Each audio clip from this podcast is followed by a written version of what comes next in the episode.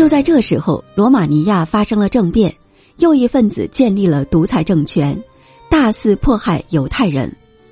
斯坦伯格如果离开意大利回国，则必须服兵役，而他自己和他的父母都不希望在这动乱时代去当兵。他开始认真考虑怎样离开欧洲。当时，斯坦伯格的朋友在巴西从事出版工作的斯威特正在把他的画作卖给美国杂志，如《时代周刊》和《纽约客》。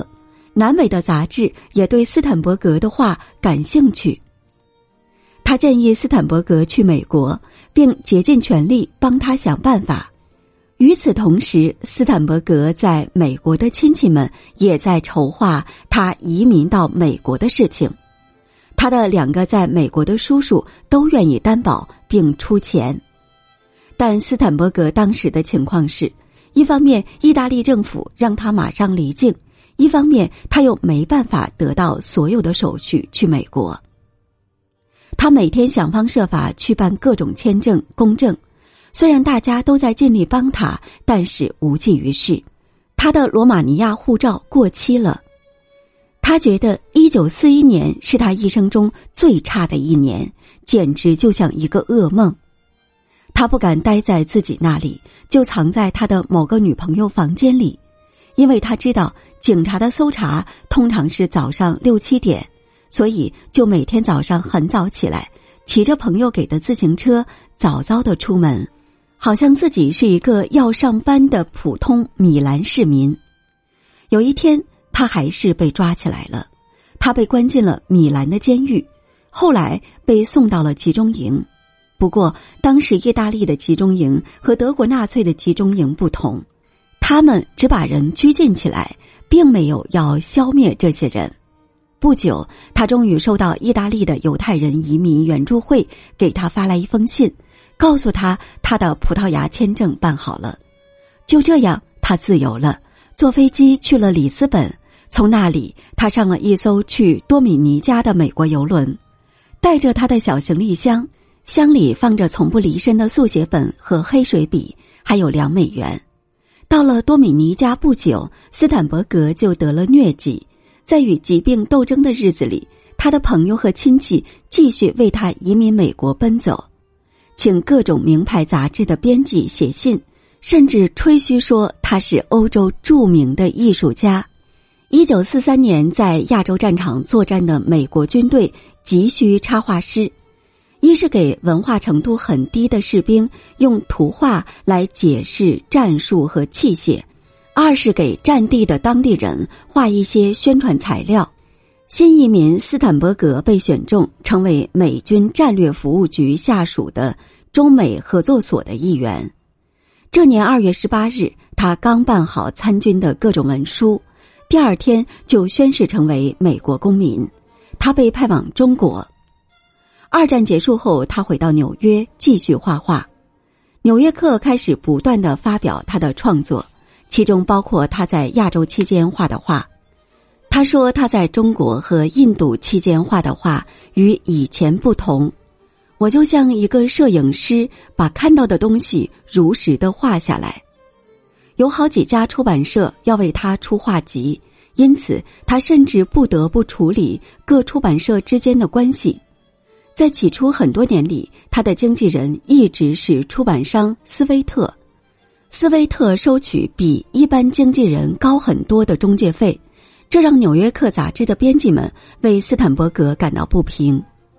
可是斯坦伯格感恩斯威特在他被困意大利的时候帮他逃出欧洲，总是原谅他的作为。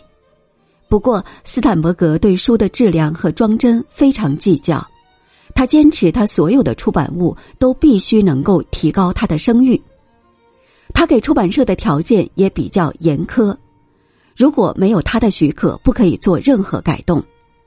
他在美国最初出版的两本画集，名为《线条素描》和《生活的艺术》，这两个题目实际上概括了他的艺术特色：线条和生活。从二十世纪六十年代起，斯坦伯格的画风逐渐丰富起来，或者极简，或者极为繁复。但不管多么繁复，有时仍旧只用一根线条。除了为杂志画插图、出版图书，斯坦伯格还画了不少海报。与一般海报的写实插画完全不同，他的画是把海报对象结合进去的，非常有趣味的插画。读者们都把这些海报当成了杂志内容的一部分，兴致勃勃的阅读。比如给爱默生电器画的海报，一名相貌平平、体型臃肿的女性坐在床上吃着早餐看电视，电视屏幕里有一名男子。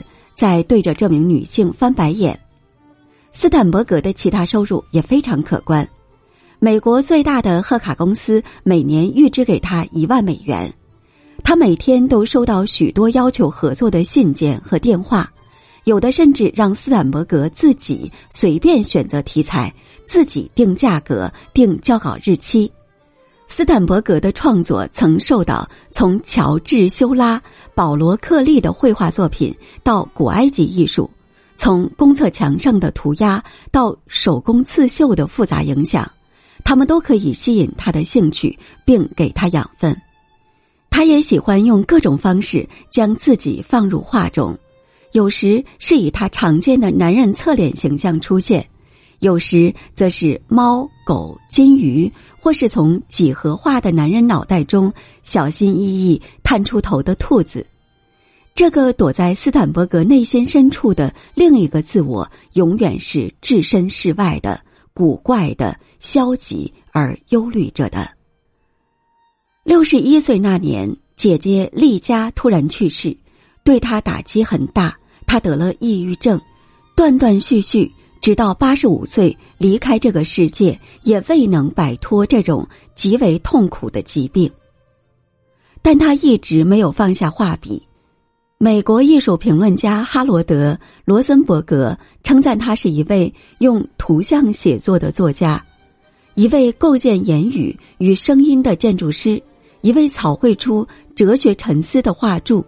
而对于斯坦伯格自己而言，他仿佛一直都还是他自画像中的那个小男孩，在自己的世界中施展魔法。